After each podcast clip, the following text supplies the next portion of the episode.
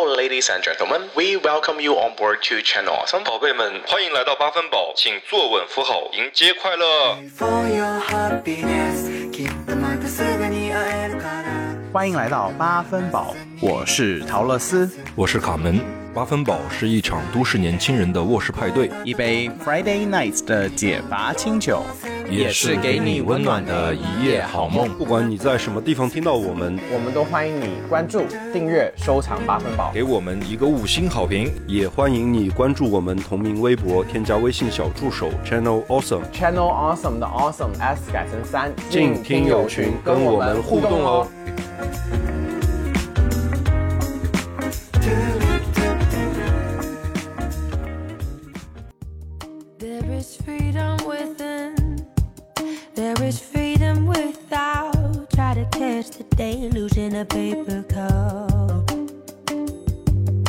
好，又欢迎回到我们八分饱的快乐时光啦！欢迎大家，你欢迎大家，我有点接什么？欢迎大家，对，欢迎大家，欢迎大家。欢迎大家上车。对，最近我一直比较内疚，就是我们，哎，我们两个真的很搞笑。呃，我回来之后不是 settle 好之后，我们两个已经在不止一期节目里面就信誓旦旦说我们要恢复常规更新了嘛，然后但是每一次都啪啪打脸，你有没有发现？我们已经很努力了，我觉得 现在就是生活越来越难了。我们的听众朋友们也要多多理解，因为各方面的因因素吧，时区也好，然后工作也好，然后年纪越来越大，我觉得这是最大的一个问题。那只是你的问题，年纪。你是你的时间是停止的吗？请问宝贝，你的停时间是永远停滞不前的吗？我说到这个年纪问题，我很生气。你知道今天我呃，我出门的时候，我出去买菜，然后我就在车上跟亚当在视频嘛，然后开开车，然后亚当就说：“啊，宝贝你好帅。”然后心想，哎，行了行了，这话你就听一下就行了。我说我我整天我整天说你不要这么假，行不行？因为我们有外人，你说这么大声干嘛？然后他说不是的，你现在真的有种熟男的魅力，你知道吗？让我立刻心情就很不好，你知不知道？我说啊，这是什么意思啊？我真的是，我说你这亚当可能已经是在铺垫一些事情了。我我们我刚才跟陶乐斯在呃我们开始录节目之前呢，也就聊了一下家常，然后我们俩在那说，我说，哎，在现在亚当过去之后，可能陶乐斯马上就是他们的生活方式呢，这些也会有一些变化。毕竟在这个国外嘛，然后这个文化呢，生活比较先进，后面会发现陶乐斯的家庭会越来越大。等一下，等一下，什么叫什么叫家庭越来越大？什么叫家庭越来越大？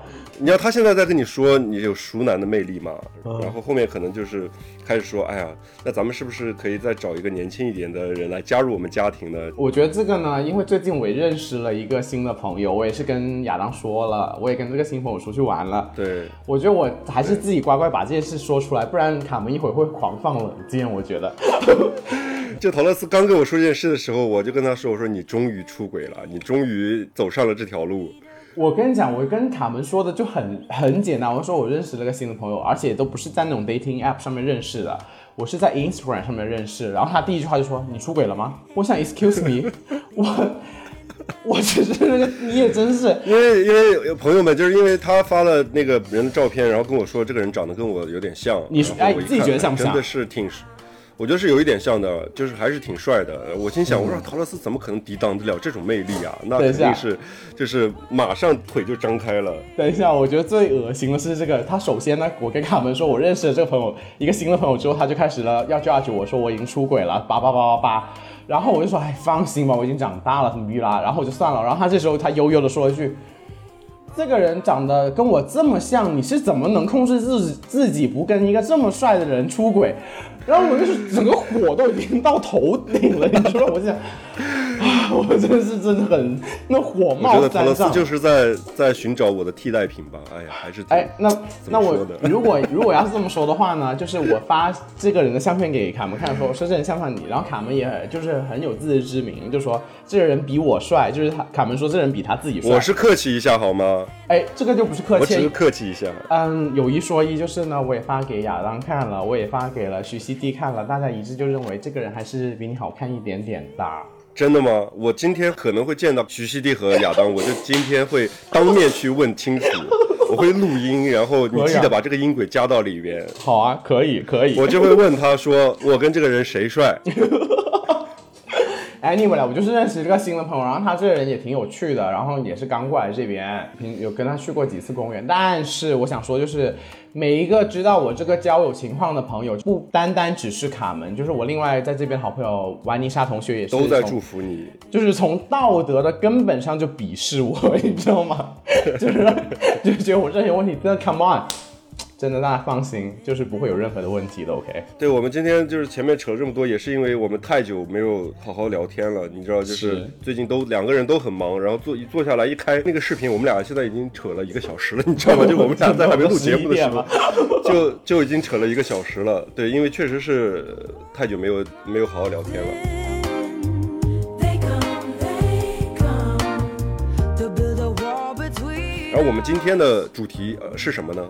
今天的主题呢，首先要表扬一下大臭脚。这期的主题是大臭脚想出来的，就是我们要聊聊我们朋友圈的使用方式问题。对，就是我们前段时间不是也在我们的群里边，然后包括在一些平台上去发了我们做的那个问卷，是关于朋友圈的。然后其实也就是想借这个嗯问卷吧，然后来探讨一下，就朋友圈呃现在大家的一个使用的情况，然后和它背后的一些，它是到底到底是道德的沦丧呢，还是命命运的挫焦点？访谈，是不是又开始了？你这人怎么又开始焦点访谈？因为我看了一下后台数据，我觉得还挺有趣的。然后在啊正式开始之前，我们还是来回复一下我们听众的留言。好，听说你这儿有一个有个重磅的，对，对我这边要先首先感谢我们的这位朋友叫做清风，他说他那天就加了我们这个小助手的微信，which 小助手也是我本人啦，就是 我刚才还懵了一下，我说啊，小助手谁啊？你知不知道很多听众朋友加了那个小助手之后，都已经默认那小助手就是我，你知道吗？然后一加了之后，他说：“所以小助手是陶乐斯本人吗？”我说：“哈哈哈，就是我。”他说：“哈哈，那我要大胆表白一下。”虽然只是才听了几期的播客，但是已经明显感觉到你是一个非常可爱、有个性的主播。希望之后有机会在现实生活中可以认识你，因为有听到你说需要听众积极的对你有所反馈，所以我一定要把这句话说出来。但是我听到就好像我在就是威逼利诱大家诉说对我的喜爱，你真的是？逼太紧了，你真的是逼太紧了。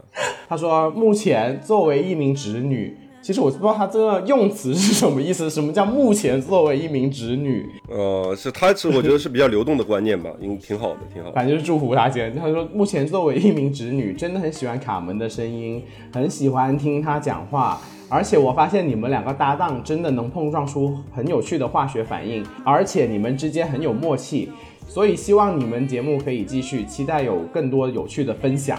是一个很真诚的留言，我还以为是对你大肆夸奖的，怎么最后又在夸我呀？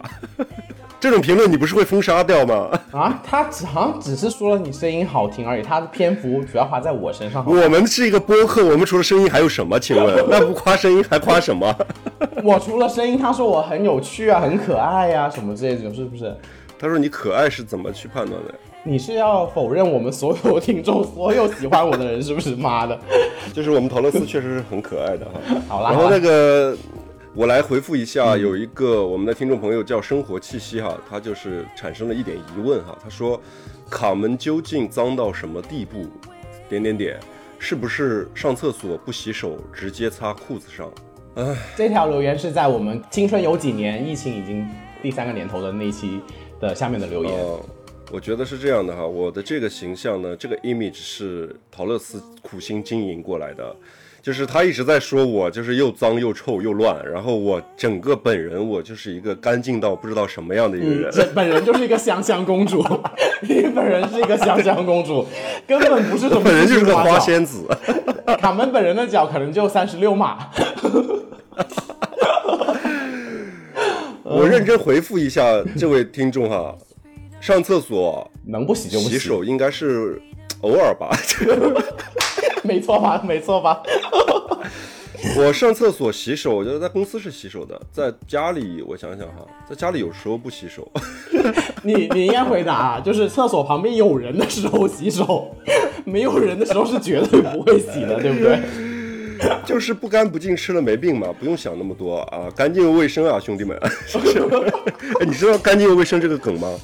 不知道是什么。就是有一个中国的一个 UP 主在印度生活，然后因为印度的一些、哦，我知道那个刘墉，对对对，刘墉、啊他的一个口头禅就是这个卡门本人呢是该干净的地方干净，该脏的地方呢脏，反正就是满足所有的诉求吧，就大概是这么个意思。嗯，我只能说就是卡门该干净的地方呢，目前我好像也看不是很到，我也不知道是哪里干净。我的心灵啊，心灵，我我的心灵特别 干净，那应该是最脏的地方对好了啦，谢谢大家，OK OK，还是谢谢谢谢各位的留言。we're gonna make it.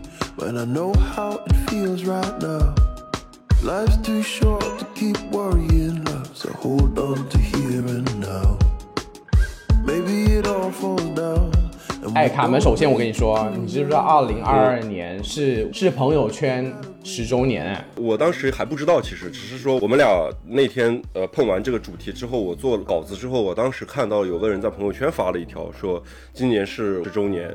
嗯，然后我们这次的一个关于这个微信朋友圈的一个呃调查呢，初衷呢，其实也是因为朋友圈呢，它是一个分享。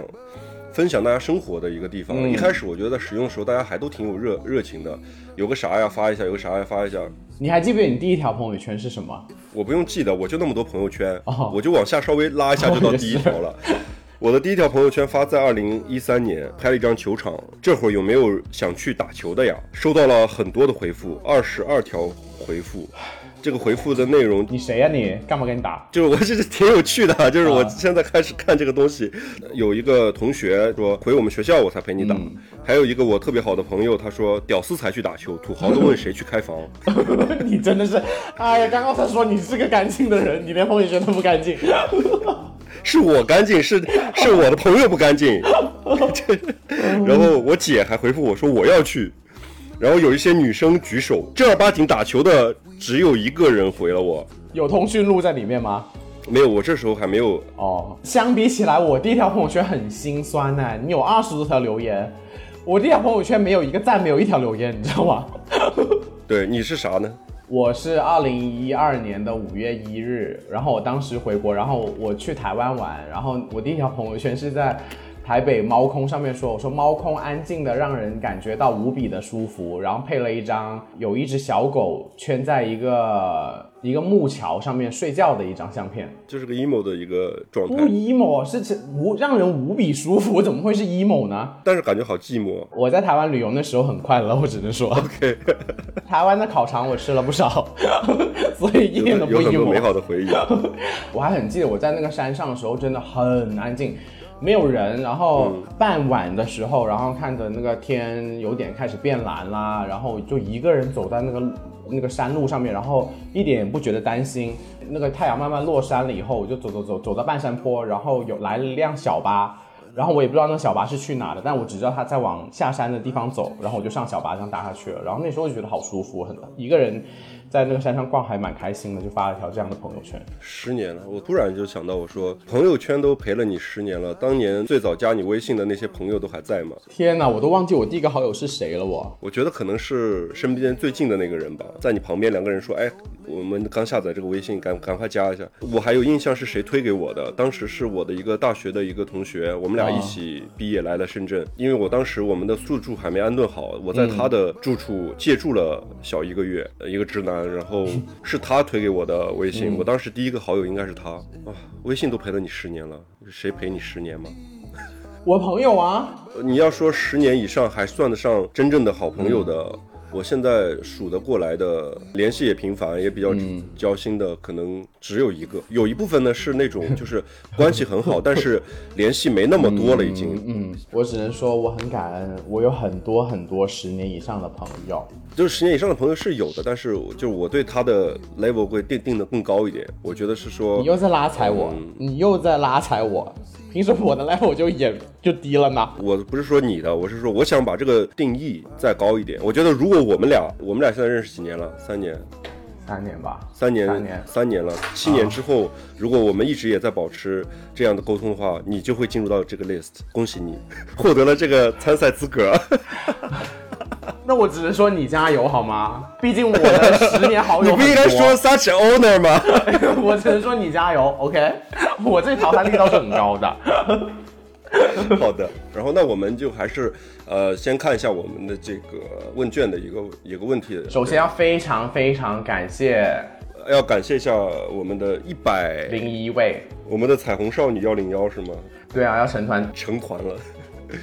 第一个问题是就是想了解一下我们听众小宝宝们的性别问题。没错，这个结果还真的让我还蛮惊讶的。说真的，看到后台数据，这个谁选的谁吗？其实看不到的是吗？怎么你你你是想说这一百零一个可能百分之三十八是假女生是吗？没有，我想看一下这个不轻易定义到底是谁啊？是什么意思？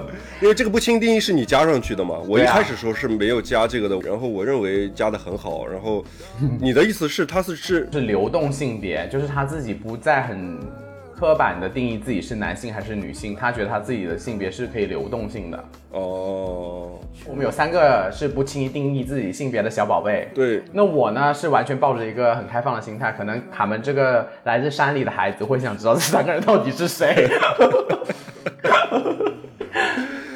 然后已经在那个脑海里边在画他们三个人的画像了，就是大概什么样一种人才是不轻易定义自己性别的人。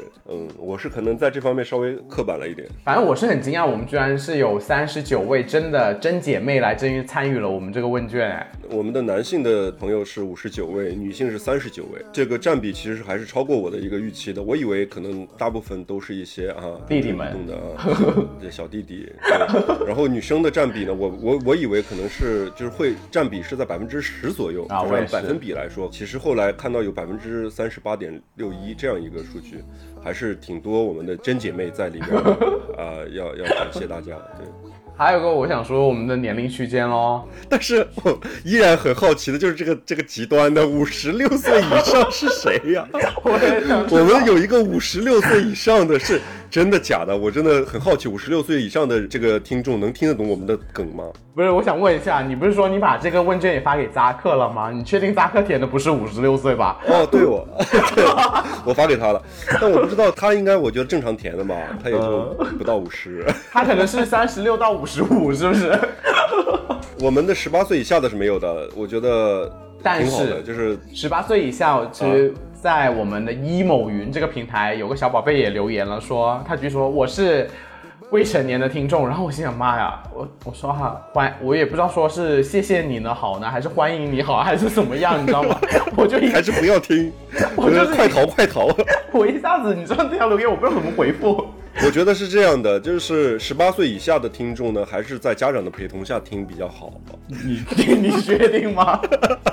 可能会本身有家没家了，变成 呃，十八岁以下的听众听我们节目，还是要就是有一些，嗯，心理的一些建设哈，最好在成年人的陪伴，或者是找个一，我觉得可能好一点，什么？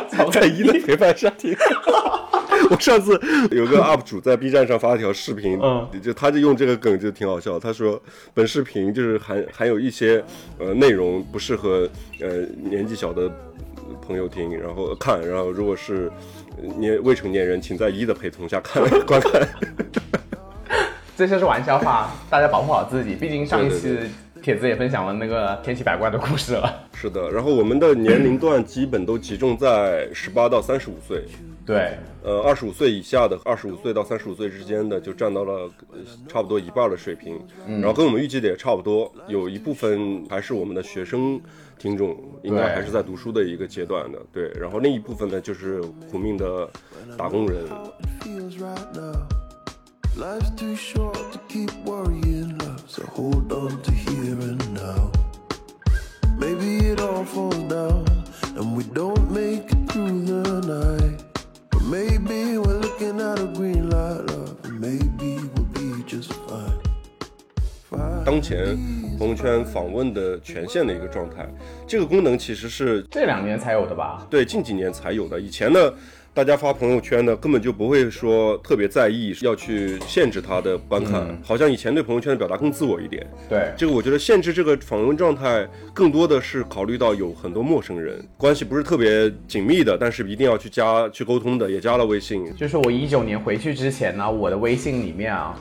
只有两百八十几个人，然后我现在回来之后，你猜我微信里面现在有多少个人？呃，六百多，六百八十几。而且你还是在一个没有在职场上去对讨生活的一个状态。你就是花蝴蝶啊，每天都是在人群中欢呼跳跃，然后加微信。我觉得你的微信应该比我的微信精彩不少了，我只是这么说。我微信都是工作相关的。你工作可能占到百分三分之一吧，我只能说。关于朋友圈，就突然有一天看到了你的一个朋友的朋友圈，对你设置是仅，比如三天可见或者一个月可见。当时刚开放这个功能的时候，你记不记得在朋友圈里面其实有讨论过这个事儿？是的，这也是代表了你们的关系在什么样的一个程度？水平你觉得这个方式你认可吗？我我不认同。跟你玩的最好那人，可能还是最不看你朋友圈的人呢。知道你每天在干嘛？对呀、你就已经强烈交流了。但是呢，说回这件事情呢，我又觉得这可能也是我自己的一个社交属性，就是我我其实如果很想认识一个人，我讲约会的时候也聊到的话题，就是假如说我已经有一个渠道。去可以跟这个人产生交流的时候，我不会很纠结于说我到底能不能加这个人的微信。嗯，然后这件事情，我最近不是认识了个新的朋友嘛，他也跟我说了这件事情，我就觉得很有趣。然后因为我跟他是在 Instagram 上面认识的，然后就 Instagram 它是可以直接就发信息、发消息过去就就可以这样聊天的。然后最后是第一次见完之后，他加了我的微信，然后后面我们聊回这件事情，他就说我是个老司机，你知道吗？嗯，他说你一上来也不问什么情况，什么也没有问聊天方式啊，什么，就感觉这个人就是很油啊，很会啊。就是什么都懂但。是这个我就觉得你你认同他的观点吗？我认同啊？为什么呢？我觉得，如果是说比较清纯、青涩一点的人，他会思虑更多一点。他认识一个新人的时候，他会考虑说，哎，这个人，呃，是什么样的一个人？我要是用什么方式跟他沟通、交流什么的。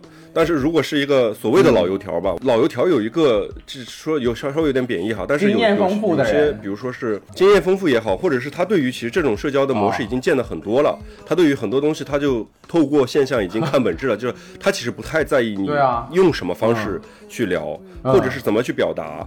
这个东西其实我觉得，其实也是体现你的这个经验的一个部分。就他他 其实确实不在意啊你是什么类型，反正我都行。呃，我我也我也不是我都行啊，你 你又夹带私货。我不是说我都行，我是说我都行的意思是说我都可以去应对，而且这个点有个很核心的嗯人、点是什么呢？这一部分人呢，大部分是。比较了解自己的诉求的，我不管你是怎么聊，你是什么情况，我知道我自己想要的是什么，我就是会按照我的这个诉求去跟你沟通。我觉得这种方式在青涩的人的面前，他很多时候是相对被动一点的，他会主动的去想说，哎，我要怎么去跟他去建立这个关系啊，去了解他是怎么样一种方式，会有这样一点区别。我觉得我是会有认同的。好吧，我觉得这点也可以侧面的反映出来，就是可能朋友圈使用，可能每个年龄，可能自己的心态有一直会有变化吧。对于朋友圈可见时间的这个事情，你有没有一个经验啊？我觉得还挺好玩的，就是在其他的一些社交软件上，你比如说你加了个人，嗯，然后可能大家聊了几句，然后就会说加一下微信。有的人可能稍微谨慎一点的，他是这样操作的哈，他的朋友圈的访问状态呢，对，我不知道是怎么啊操作，其实我没操作过，一般是比如说三个月也好，或者三天也好，或者是啊不可见也好，一开始是这样操设置的，他会给你一个时限，他我现在打开我朋友圈了，你去看一下，就是给你一个时限，就是我现在打开，你先去看一下，但是你看完之后，他会又给你关上，然后再开始跟你聊。我都遇到过一两个这种类似的，哎，我也遇到了。是不是？我想说，就是这个人呢，不是我要呃，就是要干嘛的。这个人是一个酒吧的老板，是跟亚当有一天就是、约去那边喝酒，然后认识了这个老板，然后他就就加了微信了呗。然后 somehow 我觉得这个老板应该是觉得我这人嗯很靠谱，或者是就觉得我这人很有亲和力，他就是可交，对对对之类的。然后我一开始根本就没有在留意他的朋友圈，他有一天就跟我说：“我把我的朋友圈打开给你看一看吧。”我说：“哦，原来我是第一次遇到。这种情况更奇怪，因为这个人就站在你面前，他说”对，就或者是你们俩是有面对面的交流过的，然后他说我把我的朋友圈打开给你看一下。这个事情就像好像说，那我就把我的衣服解开给你看一下吧，就是那种哇我就好像是说我我我的这些秘密我就给你看一下。之类的吧。可能我觉得他可能就真的把我当很好的朋友。你的那个突然开放给你朋友圈是什么样的一个故事吗？我当时第一次遇到这种情况的时候，我当时我能理解，因为我觉得我对于谨慎的这种行为都是能理解的。然后后来发现，我看完他的朋友圈之后，我发现就是我想跟他聊天。他的朋友圈就是一个展示面，就是一个什么呢？就是很多他的自拍也好，有的社交软件上也是，嗯，有发过照片的。但是只是和那时候可能是发的是我忘了发的是闪照还是什么，或者是只有单一的一两张不张，是精修，反正就是不是说特别全面，然后他通过这个朋友圈来那个、啊来再展示一下自己的优势吧，算是。但是他也会想说，那我的呢？我说我没有朋友圈，我说我就是不发朋友圈，你没有，然后他就有点失望。我说没事儿，我说我们有机会见面嗯吧，见面聊。然后我说就是这些东西展示，我说都是一些片面的东西。然后但是我觉得这个事情呢，代表了很多人在发朋友圈的时候呢，还是把它当做一个自己想展示的一些东西在朋友圈。所以他对于一些陌生人呢，他觉得说我跟你还没有那么 friend，仅三天可见突然流行了一阵子。有人就说，哎，点开了谁的朋友圈，突然发现他对我仅三天可见了，就 开始 emo。我说啊，原来我在他心中是这样一个地位。然后后来发现这三天可见确实是有点太少了。然后很多人，我看现在我的一些呃朋友也好，同事也好，设置的好像都是一个月可见。这个功能呢，现在慢慢都已经就是大家好像都习以为常了，都会这样去去处理。我呢，之前呢都是三天可见的，但是呢，自从做了节目，嗯我觉得就是如果有加有些听众朋友会加我的就是主要的这个微信嘛，然后还有一些平台啊什么的这些媒体人什么都加了，然后我觉得三天可见可能就刚好，因为我们节目是都是周更嘛，那三天可见很快就可能就是过了两三天，那我以前发的对我们链接的这个时效，对，所以我后面就自己把它改成了一个月，我就是完全为了我们节目就把我的朋友圈改成了一个月，不然我自己本身是三天。为了我们的节目突破底线，毕竟我们的节目主要也是我一个人在撑啦，为了我们的节目去出轨，然后积累素材。我没有出轨，真的是把所有的事情都可以都可以 赖到我们节目上。OK。然后那天卡门还真的很认真的指着我，他说你这个算不算是面基？我说算吧。然后卡门就说那这就是出轨啊。我说哈，我说我手都没有碰，怎么就出轨了呢？他说这一切就只是一个开端。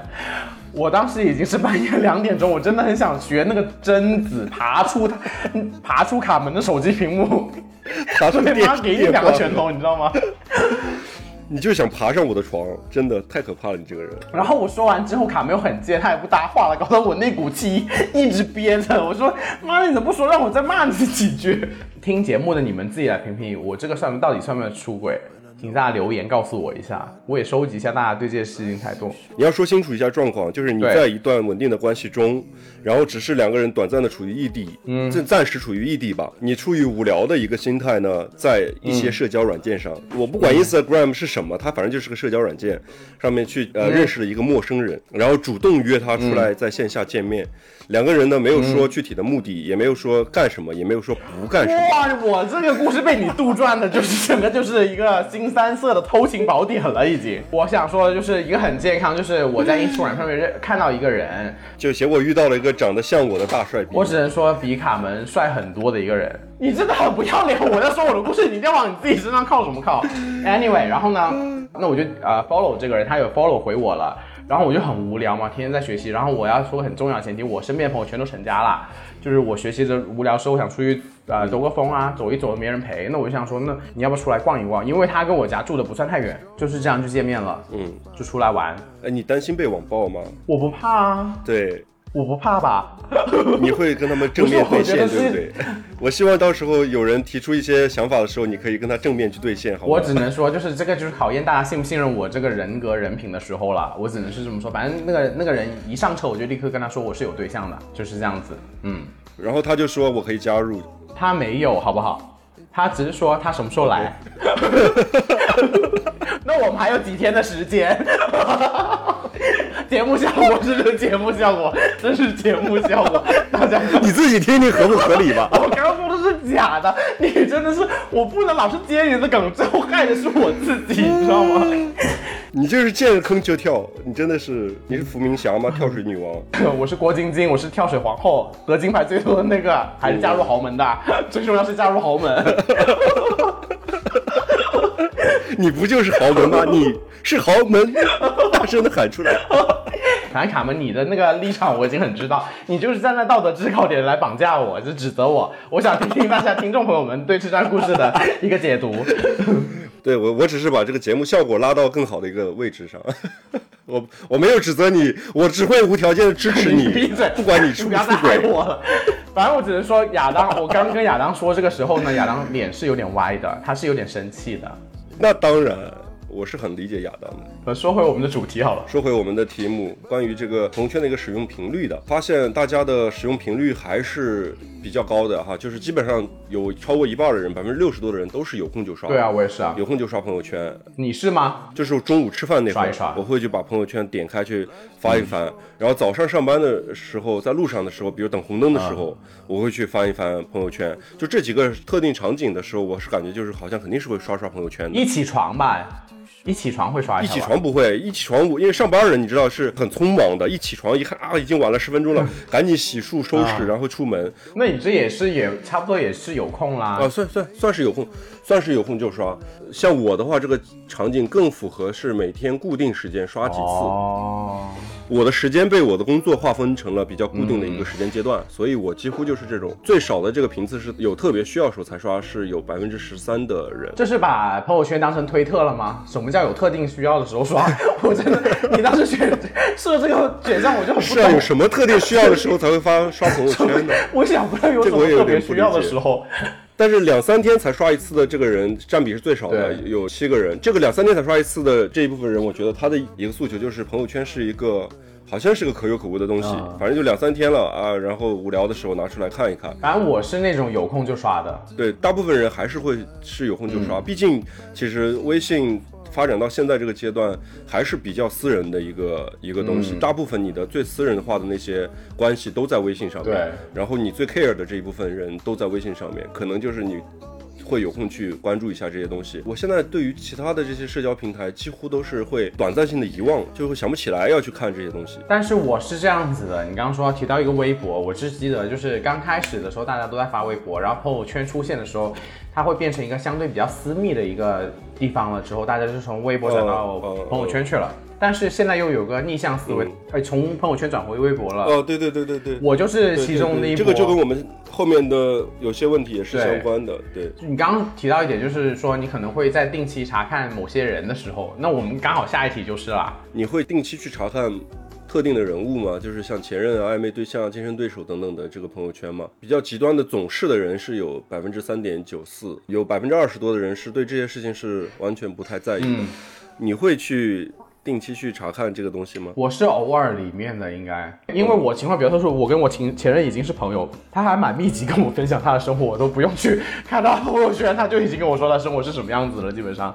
我是从不的那个，你还是有有微信的前任在你的，有的有的有的，你从不看你这任意一个人的朋友圈的吗？就是刷到的时候就看到了而已，哦但是不会说是点进去说是定期去啊看一看，对对对对对。但是这种如果是说经常去查看这个前任啊或者暧昧对象、啊，可能刚分手。，对，有可能是在刚分手的时候，嗯是处在一个比较频发的一个阶段，但是我有一天会突然看到他的朋友圈就开始对你不可见了，就刷着刷着有一天突然看到不可见了，拉黑了。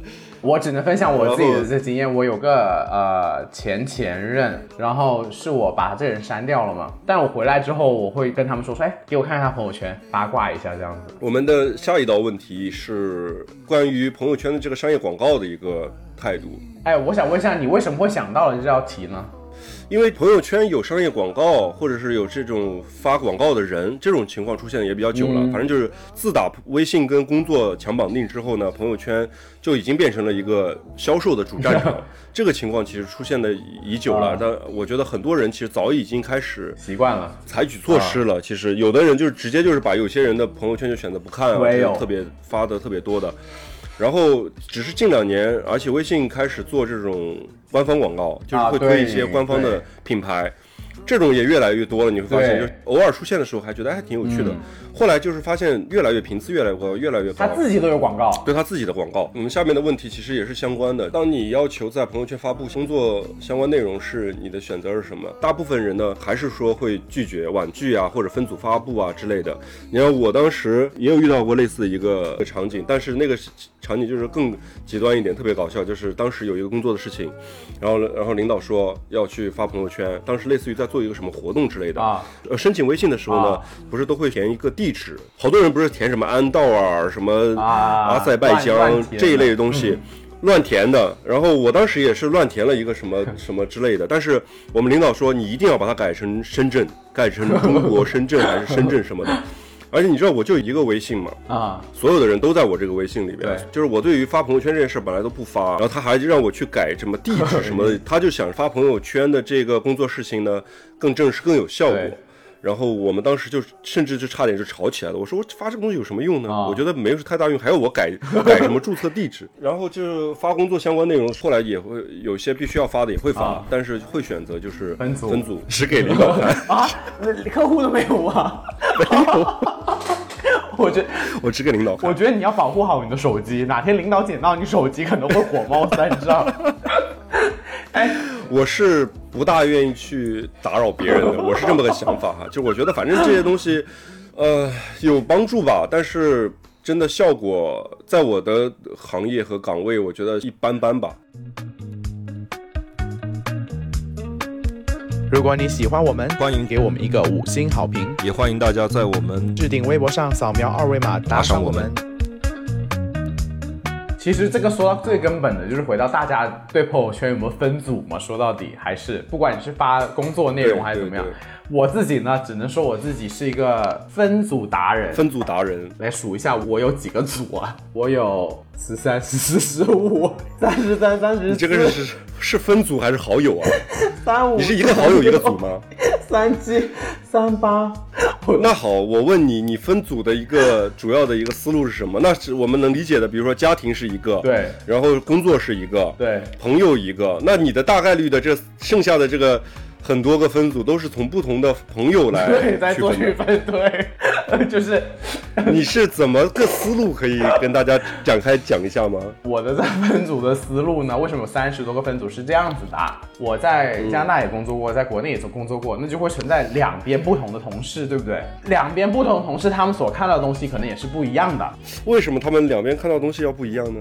嗯，你真的管理的很细 哎，我是一个很细，就是真的是是精细化管理。没错。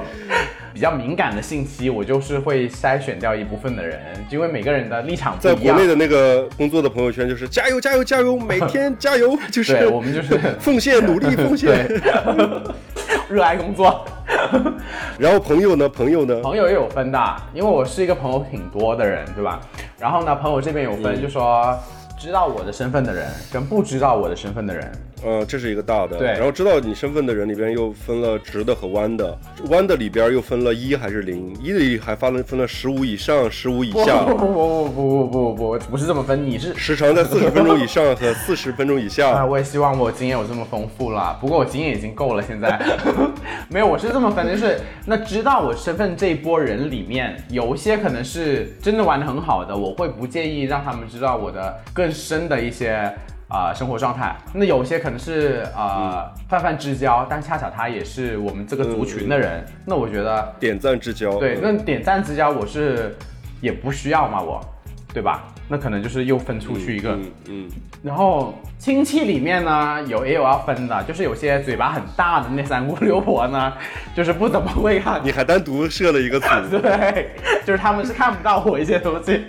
大嘴组，对，呃，还有同学啊，同学也有分一个组啊，对吧？真的是你这就充分体现了什么呢？就是一个六个人的女生宿舍，有上十八个群这样一个概念。我跟你讲，就是好人缘的背后都要苦心经营的。就是我人缘为什么这么好呢？就是我也是花了很多心思的，我只能这么说。我觉得大家就是我们的听众朋友，呃，有没有跟陶乐斯类似的这种分组的思路的，或者有其他一些更奇葩的分组思路的，也可以在评论区跟我们分享。但是我只能说，我现在的分组发最多的就是我们节目的分组了。就是我现在发的朋友圈都是勾选的是我们节目的听友，喜欢你的，喜欢卡门的，只喜欢卡门的，可能我就是拉黑了就是可能不会通拉过，你知道吗？所以这个不用分。那你可能错失了一大部分市场。Anyway，我相信我们每个听众都喜欢我，不会有不喜欢我的。That's it，就这样好吗？嗯，我是不发朋友圈，所以我的朋友圈只有一个分组，其实只有工作，就是同事只有一个就是领导，就是领导同事的那个组，必须要发工作相关的，我就给他们看看，其他我就不发朋友圈，我就少了很多烦恼。哎，我我很好奇的一点就是，那你这个发工作的信息，为什么你不把爸爸妈妈也圈进去呢？你爸妈不会很想了解你的那个工作状态的吗？一个是我觉得没太大必要，啊就是他们其实也经常给我打电话，嗯也会问我工作的事儿，我都会跟他们保持沟通。而且我父母呢，就是熟练的使用微信，我感觉也就是这两年的事儿。啊以前呢，他们有微信都不会用的，啊就是不会给我发微信。后来就是开始有微信之后，也是更多的去打电话，就是通过微信语音，啊他觉得是省电话费。对对对，然后，但是我说你有时候你就直接给我发发字发过来，啊。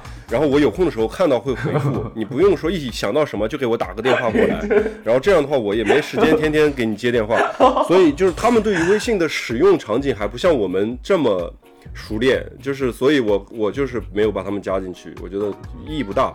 然后后来就是他们其实慢慢的也开始使用了，就开始在群里边开始使用群之后，就 在群里面开始转发，就是六月请对我好一点，所谓或者是这种东西，然后大吉大利，什么见佛花开，然后这些东西，然后也开始频繁的开始发了。但我觉得现在我们爸妈这一辈的，现在朋友圈玩的可溜了，我只能说，对他们就是什么都往朋友圈发。我有时候我跟我妈，我们就说，我说你不要发朋友圈发这这么多，因为我说你的朋友圈你都不不怎么会设置这些东西，就是好有现在有很多这种骗子啊啥的，就是通过朋友圈。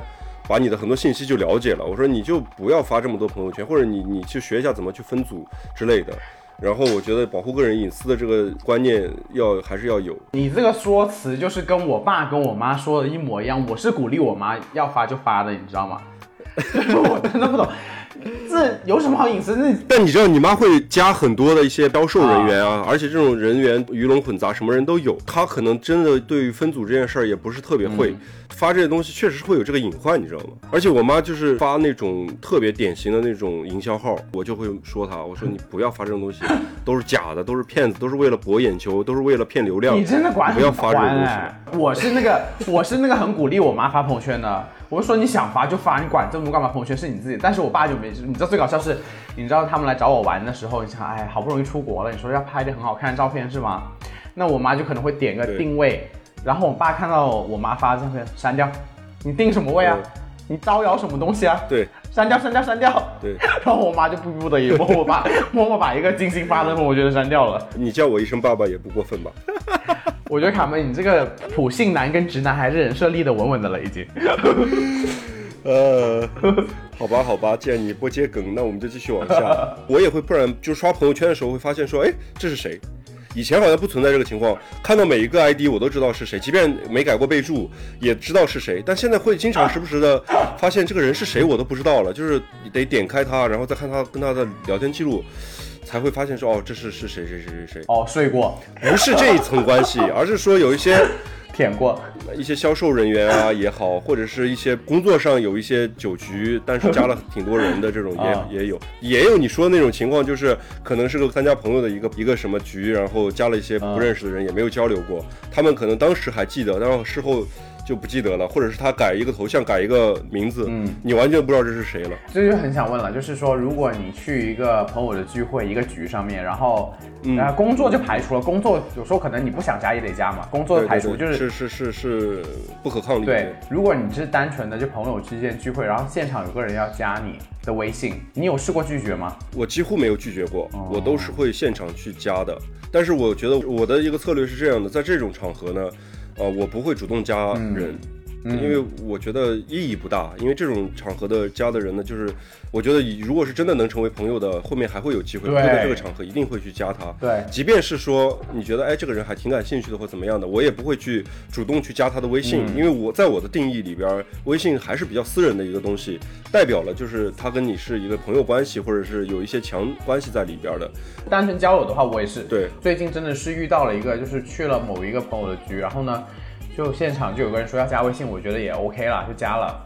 然后呢，嗯在那一个局，哎，还有其他人，途中也聊到说我有没有用 Instagram，但是我 Instagram 呢是真的很真实的 Instagram，就是我没有在经营任何的人设，嗯我基本上想发什么我就发上去了。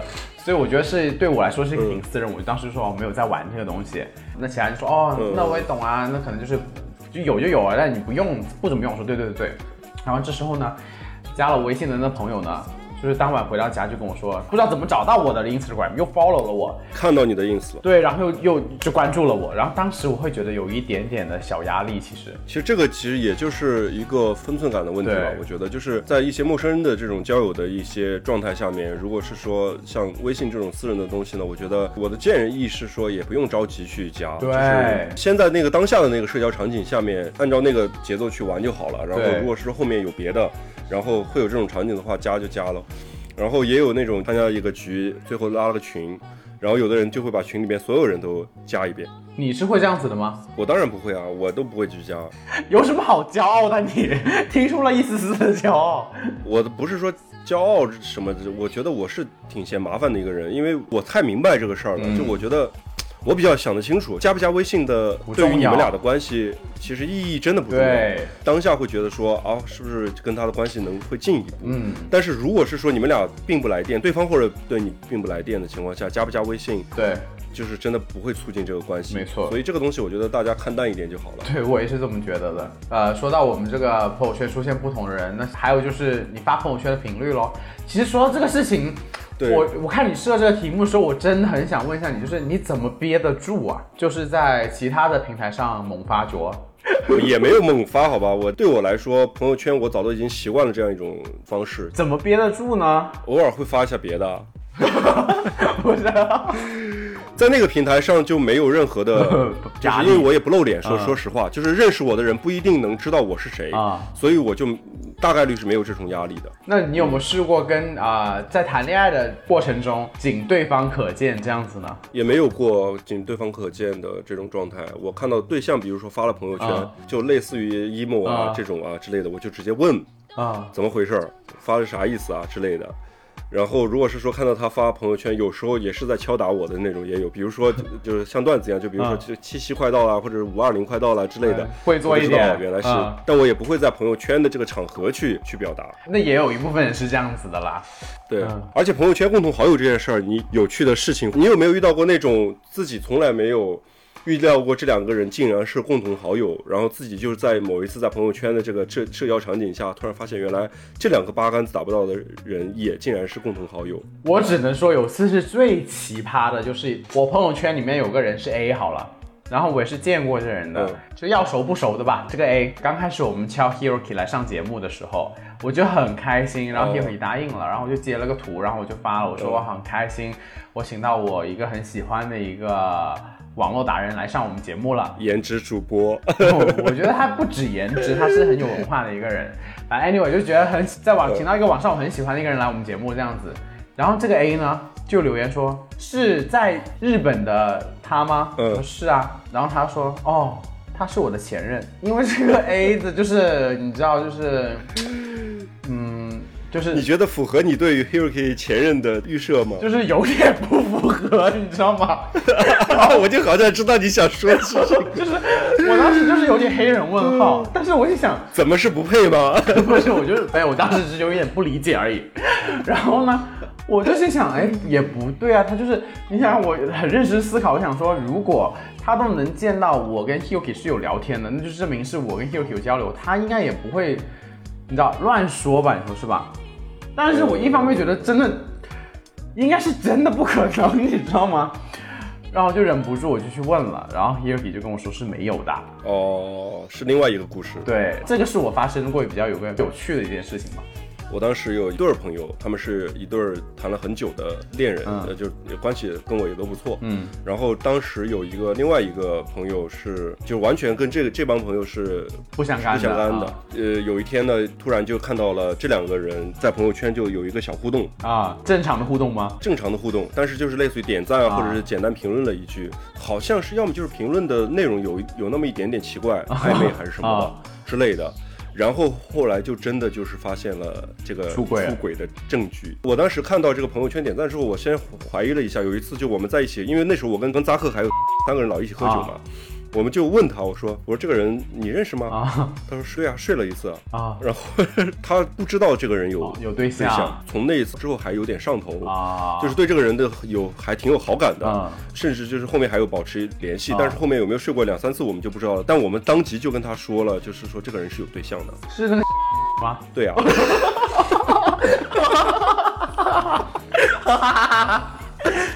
你见过？他对我也毛手毛脚的啊。他们俩的关系太久了，就反正就是我现在也说不清。他跟那个现任在一起，现在已经超过我觉得八年了吧，老吵架，可能会有这种情况发生。但是当时呢，对打 打击挺大的，我记得帅啊！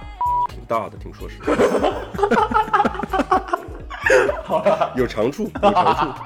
对，他还算比较善良的，就是我觉得他是一个人品不差的人。你说爱情这个东西，他们俩的关系也也有复杂性，但是他的本质是不坏的，是一个好人。然后她男朋友倒是那种闷骚型的，就是闷闷的，然后呃不太爱说话，总觉得他肚子里边也没憋什么好好好东西。那两个人都不好看，我就也不会有什么任何的想法。对他对你来说太瘦了。你没有在朋友圈发现过这种奸情吗？这种好戏谁不想看啊？我觉得 我是非常想看的。呃，就比如说我问你啊，比如亚当的朋友圈，嗯，首先你跟亚当的圈里边朋友的共同好友多吗？不多呀，好像也不多。他也没有因为亚当本来也认识人也不多，他也没什么圈里边的朋友。说白了，他都是一个没有朋友的人，我觉得他不需要朋友，你知道吧？渣男就是不发朋友圈的，对啊，你啊，就是要隐藏你呀那个关系线嘛。对啊，不是你吗？我当然是没有这种需求的。那亚当也没有啊。想 害我，你自己亚当还是会发朋友圈，你是一条都不发的。没有，我刚想说，你跟亚当也有微信了，现在你可以帮忙看一看啦，是不是？突然点开亚当朋友圈，发现全他妈是就是跟我的某一些全都是共赞同好友，而且都是很骚的骚灵的那种那种人互动。这点我还是很放心的啦。我点开看一下，你看一下。啊，你的那个想看好戏的那个表情，真的 真的一点都藏不住，那个嘴角笑到你真的 啊，他发的都是工作相关的，对，还说他给给把我设设置分组已经分到了工作那一组了。加的第一秒钟一个分了组。全都是工作的，我觉得我基本上应该是，哎，你的点赞就不算了，不作数。哎，这儿有一个比较多的，应该是小还有徐熙娣吧？哦哦，是他呀，张曼玉加了你吗？没有，啊，那就是小百合啦。哦，又发现一个小百合，然后还有伪娘加你了吗？你别慌好吗？你别慌，你别慌，别慌，我不慌啊，不要慌。但是他朋友圈挺多的，他什么叫没发朋友圈啊？都是同学挺多工作的呀是你看不到吧？你又开始挑拨。没有哦，没有哦，有很多裸照是不是心情的分享哎。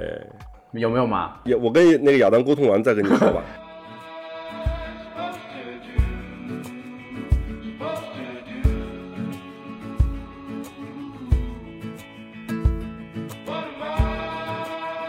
哎，不过说到这一点，以前我们不是做过一个问答，是说你好朋友的对象出轨了，你会不会跟你好朋友说？会吧？我当时是也是会的，但后面发现了我其实是不会的，如果真实的遇到的话，你想一想，还是觉得不会是吗？因为基本上我朋友的对象跟我也是很好的朋友，就是最近遇到了一个，就是我的好朋友，他出轨了，但是我跟他的对象也是很好的朋友。因为我想了很久，就觉得这个事我没办法掺和，因为两边都是我的朋友，我没办法去帮任何一个人。我我觉得，如果是真实的遇到这个场景的情况下，我可能跟你的选择会有点像，我好像也不会说跑过去告诉对方，嗯觉得这个事儿呢，也是他们两个人的事儿。你也帮说到真实的场景对除非就是你说真的就是大撞见了，就是就是在那个场合，我就是，但大部分情况下这种情况不是说像这种都是蛛丝马迹，你突然发现了，然后确认了这件事儿，我为什么会突然想到我这个故事，就是因为我最近是发生类似的一个场景。对我一个很好很好的朋友 A，我跟他关系特别特别好，然后跟他的对象 B、也是很好很好的朋友，然后我还有个很好的朋友是 C，、机缘巧合下呢，是因为我 A 跟 C 就认识了，然后 A 跟 C 认识的时候呢、c 也是知道 A 跟 B 是在一起的，嗯，然后呢 A 跟 C 搞上了，哦，然后还被 B 发现了。他自己发现的。对我完全不知道这件事情，然后 B 就过来跟我说了。那你说这种情况下我能说吗？我我哪个都不能说，我真的是，就如果是只有一方是朋友，我觉得都好处理一些。我这故事是三个人都是我的朋友，对三个人都是你的朋友，所以后面我想回以前那个题，我想说一下，可能我最后也是选择不会说。不一定说你掺和这一脚或说一句话就能改变什么，或者是对谁好。我觉得千万不要抱着一种心什么心态，就是你做这件事儿就是对他好，但实际上不一定。实际上人家早就知道了，但是人家对于关系有自己的判断和做法，就是这个事儿，我觉得就就是年纪大了，我觉得奉劝是这个情况。我就觉得就是感情事就是小掺和，就是别人的感情事让别人自己去弄吧，我是这么想。好呗，继续说，就是你发朋友圈的目的嘛？记录生活是占到一个绝大多数的，对，商业宣传也有，然后分享个人成就，我一直搞不懂什么叫分享个人成就啊。炫耀嘛。就是有的人就是说这个叫凡尔赛嘛，哦。就在朋友圈晒房产证、晒车、晒自己，就有些也有很正能能量的啊。除了就是我们说的所说的物质，就买了个新包，啊。赶紧要晒一下，然后吃了个大餐，一定马上要晒一下，或者说有些人正能量的，就比如说我读书拿了个好成绩，嗯我觉得晒一下，这这些都还还算是好的。但是我们说的是，比如另外一层，就是比如说物质这一层的啊就喜欢在朋友圈去。去晒这些啊，什么豪车、奢侈好表啊，什么乱七八糟的奢侈品啊，这些东西，这种这种人，你有没有遇到过很极端的？我有一个朋友圈有一个人非常极端，我知道就是有一个你应该是，男生，就我也见过那个人嘛，对不对？不是那个人，那个人他其实我跟你讲啊，他是人设，他是人设和文字。我有一个朋友圈有一个人很夸张的点是什么呢？他就是所有的呃照片里边一定会出现包，一定会出现名牌包包。女生吗？男生，我跟他也是在网上加的认识的，然后当时问他，我说你是做什么的？他说他做金融的，嗯，有的没的聊了几句，后面其实也没聊了。但是我后来越来越觉得说这是做金融的状态吗？每天就是下午茶，然后呢一定会有包、有表、有。戒指，那个人的夸张呢，是在于说他对人设立的真是很很夸张。我这个人呢是，而且他发的很频繁，是每天几乎但说回这个，我的朋友圈里面还真的比较少这样的耶。说真的，奢侈品销售什么的咯。那我觉得，如果他发的开心，也是尊重他的选择了。但我会觉得，我以前我也没有经历过，但是我如果会发这种，会不会也侧面证明自己不自信呢？因为我在想，如果老是发这些，别人会觉得我很很很幼稚哎。对于就是分享个人成就哈，就是我们中国人有一个很传统的一个想呃一个观念，就是要低调嘛，要低调做人，低调做事。对，其实我觉得你的朋友圈，其实我觉得总体上来说是有低调的部分在的。我觉得你好像从来没有说是发过，比如说自己家的什么房子啊，怎么怎么样的，或者是哪里来个凡尔赛说。呃，这个房子就是怎么，就是大是挺大的，就是看不到海，这这这种文案啊，我觉得我是正常人，好不好？这我 我对首先正我也不是有钱人，这种我朋友圈只会分享说我今天去买了什么很便宜的东西，很开心，要分享给大家。你是刻意在塑造这个贫苦居家女孩的人设而已，好吗？贤妻良母的这种形象要深入民心，你知道吗？你当时一回来，你就跟我说，你说我要买车，我要买叉五，我要买叉五。那我不是也没买吗？你当时会不会觉得我这很浮夸？我当时觉得有一点点，但后来发现也没买。你都是要去吃饭，要去吃苍蝇馆子，要去淘这淘那的，我就觉得好像跟你的这个人设还挺割裂的。我说这个人到底是干嘛的？骗子，到底是有钱没钱？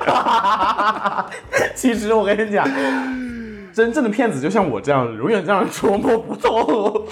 我觉得我的朋友圈很很接地气的，你的朋友圈算是比较正常人的一个朋友圈，就是分享生活和记录心情，没有刻意的炫耀的成分在里边。完全没有。以前工作的时候有，因为这都分组的，你知道吗？就是炫耀工作成就的时候，你先不用跟朋友去。我觉得炫耀工作成就是 OK 的，我的那些工作成就，什么工作的或者讲什么这些，我只会分组给家人跟亲戚看。说到这个，那就是你会收到那些让你不开心的言论的时候，你会怎么做吗？我们也设置题，我觉得我们的百分比其实跟我意意料很很相近，就是置之不理嘛，我也是置之不理啊。在有别的平台上也会发照片嘛，也有一些奇奇怪怪的呃言论，我我也是直接不管的。但是确实我们会会很烦一类人哈，评论不知轻重，或者是就毫无顾忌的，我很反对大家以毒舌当做好笑。不一定是只是毒舌，但是他可能就是我觉得是一个是情商低，嗯，一个是就是朋友圈，比如说像我们某个人他发一条朋友圈吧，自己在吃一个呃沙拉，啊。就说啊最近在减肥啊。什么什么的，上面就会有一个男生说最近是看到你胖了，是看到你挺胖的，然后怎么怎么怎么样，然后那女生也不好发作，你知道吗？然后就在我们的那个同事啊，在我们小群里面就说这个人是是是是傻逼吗？他说在我的朋友圈，因为他也同事嘛，啊同事都能看到，然后在下面，人家只是在表达我就是在在健康的在照，顾自己的别身体，说了，要逼死谁呀、而且那女生真的不胖，你知道吗？嗯。而且在朋友圈里面你是不好去直接骂，就是吵起来对的。你评论别别人朋友圈频繁吗？我其实蛮少的，但我很 care 谁给我点赞，但是我自己就是很抠，不怎么给别人点赞，你知道吗？只想获得，不想 付出是吗？很符合我自己的人设。除了微信朋友圈之外，你还有没有别的社交平台的 APP？哇，大家其实呃有三个以内的人是占了大部分。啊三个以内，我想我想一下哈，除了微信之外，那就是如果是圈子里的人，可能会有一个小软件，啊然后微博可能大部分人都会有。啊，普通人可能是不是就就这一类的？对如果三个以上的，我觉得可能还会有人去玩，呃，Instagram，对，然后推特什么的之类的。微脸书啊什么的，各种社交平台你会同步上传内容。其实这道题呢，在我们做节目嘛，那我就必须要是这样子。但是如果没有这个节目的，其实是不会的。如果不考虑节目的因素，嗯，就不会你是你是不同画风的，对吗？你等等，你这好像是个坑哎，什么意思啊？什么什么意思？你先解释一下你这个背后的逻辑是什么？因为我是不同画风嘛。为什么因为首先我的微信上面是没有朋友圈的嘛，但是你说我另外一个平台上的那个，就是完全另外一个什么风格呢？画风是，什么画画风呢？是国风，国足吧？你是是国国足吧？踢的最臭的那个国风少国踢臭球的国足。少年。百分之四十八的人呢都是呃完全不同画风的，这个也就是从侧面来嗯。展示了，就是其实每个人的社交需求是不一样的，展示的方式也是不同的。有人真的是偷偷里就是做自己，还是占极少数的。我是比较相同的，其实。本质上可能是一样的，那我觉得我也差不多，就不会有什么大的差别。我有遇到过一个认识其实挺久了，然后但是就一直觉得他就是挺普通的一个正经的一个朋友吧，是朋友的朋友那种，加过微信，然后就是时不时的发一些朋友圈，都是美食啊、旅游啊之类的。啊。有一天突然就看到他更新了一条朋友圈，推已更，是个网黄啊。对 然后才知道原来他还有另外一重生活。我不知道他是不是那次发这个的时候分组没有设好，还是怎么样。就是虽然是也是圈里边的那个人的朋友的认识的，但是还算是比较正常吧。然后那个场景下，然后他突然发了这条之后，然后我就问问我我问过我那个朋友，我说这个人是个网黄吗？他说是啊，你不知道吗？我说我不知道。好不好看好不好我没有看，因为我没有推特。呃，身材好，长相中等吧，我觉得。那听起来还可以看一下啊，感觉 这种就是双面人生吧，就是属属于双面娇蛙，天下无双，霹雳娇娃。下一个问题，这个问题是你加的哈，啊半夜发朋友圈又删掉的情况，比例还蛮高的。你是这种场景一般是是是什么内容啊？情绪比较大嘛？都说晚上的时候，你是人的情绪是比较波动的嘛，对不对？嗯嗯，对吧？夜深人静，四下无人，对我独自面对那个砖墙的时候，但我觉得也不一定是只是对着感情而已啊，就是我有很多次就是嗯，因为一些时事，搬家那次应该有偷偷哭吧？哎，这种生活的累生活的累累是打不倒我的，这种生活的累只会让我们越挫越勇。哎，我真的觉得我现在就是一个钢铁般的人，已经没有坚不可摧了，没有什么可以摧撼动得了我。你是钢铁女侠我是 Iron Woman 啊，Iron Woman，Iron Man 挂了，下一个就是我。要丰富这个漫威宇宙了，我有时候会对一些时事抒就人间大爱这种。抒发一些比较自己内心深处深处的看法，但是呢，但是这种你为什么会删呢？你会觉得是有一些敏感，还是对没错还是说我之前呢有一个朋友他是有这样的行为的，但是他是会发发完之后会呃第二天把它设成仅自己可见，嗯，就是情况跟你说的会有点类似，比较容易在深夜的时候有一点思绪吧。就我们听众里边的呃有占到百分之七十左右的人都是是有这种情况发生的。对，然后看来就是朋友圈能够承载起类似于树洞一样的一个一个作用。但我现在已经转成微博了。我转微博的原因就是因为大家现在好像刷微博的人也少了。它现在的微博现在的功能也跟朋友圈挺像，就是你可以发一条微博，然后选择是只有互关的人才看得见。整体的问卷呢，其实就是大概看下来，朋友圈呢在我们的社交生活中还是占了一个比较大的一个分量。发现奸情啊、捉奸在床都 都能够有这些作用故。事会的素材地，这种媒体社交也好，网络社交也是有个度吧。我有发现过，有的朋友也是关闭过朋友圈。嗯，他在进入到比如说工作也好、学习也好，或者是某一个情感状态也好，都会有过说暂时关闭朋友圈什么什么的之类的。其实朋友圈给人会有压力。但我觉得合理的去使用它吧，然后像一天发好多条朋友圈的，他们应该也都已经就形成那种习惯了。有啥不发都不行。这两天不是深圳下雨吗？你知道吗？就是有个人就是跟天气预报似的，怎么还不下呀？天气预报准不准？一会儿啊，终于下了，下了，哎，但是不大。这会儿才下的大，就是一场雨，他能发三个朋友圈。对于朋友圈的看法，你是应该更觉得是自己想发什么就发什么吗？对，还是说你要顾及到其他人？我自己。你呢是很很懂得经营人设的，所以你的每一条都是精心设计过的，每一个动作都是精心设计过的，每个文案。我自己的行为是说会考虑到这个受众用户反馈，我自己是这样去做的。我觉得朋友圈的话还是更私人一些，嗯，想发什么发什么是一个天经地义的事儿，我是支持的。但是朋友圈我更希望的是它更是一个私密的。卡门就是想，天知道我有多想发朋友圈呢。我觉得，如果有一天我真的可以了，我就猛发，每天都发。你就是每天发好几条那种人。下一个天气预报就是你。但我觉得。我分享欲是还可以的，你的分享欲很足，好吗？对，我是还是愿意去跟大家去分享的。现在挺好的，有我们节目，然后也是我的一个展示的平台。感谢大家。我的天，你真的很恶心，又开始获奖，一不小心就获了个奖，所以这整天莫名其妙就感谢获奖。Anyway 了，今天跟大家聊了很多，就是关于我们啊对朋友圈的这个看法，还有一个让人几多欢愁几多悲的一些消息。对，有人开心哈，我可能因为工作的原因吧，然后近期可能一两个月的时间就比较难去上节目，然后这边呢，陶乐斯。早早就已经找好了备胎，然后来接替我的岗位。不过大家也不用担心了，忙完工作的事儿之后，我还是会回归的。如果是说那时候就已经还有我的位置的话，如果那天就是突然发现已经没有我的位置了，毕竟扎克也是这么被排挤掉的，你懂的。好可怕！你现在你是甄嬛吗？你是就是最红的只有我一个人。那好，那我我就提前祝我们的陶乐斯大红大紫吧。我家业绩长虹。啊，就是卡门就有一段时间他忙。其实呢，当你跟我说这件事情的时候，我当时是就是。当然，你的事情很重要了，我是 fully support you 这样子。嗯，其实还有一方面，我自己对我们这个小小的节目更新频率，我自己其实也挺发愁的，你知道吗？我们一开始的时候的预期还是比较理想化的，觉得说，即便是在加拿大，我们现在技术嘛，就是都跟得上，对，还是能处理的。但是你看去到之后，你的一个工作状态、生活状态的一个变化，对，然后还是会有影响，影响到，包括我自己，你说家里也有这样那样的事情，这些东西不可抗因素还是多，毕竟我们不是全职在做这个事儿。然后我们也会尽自己最大的努力去实现我们的价值。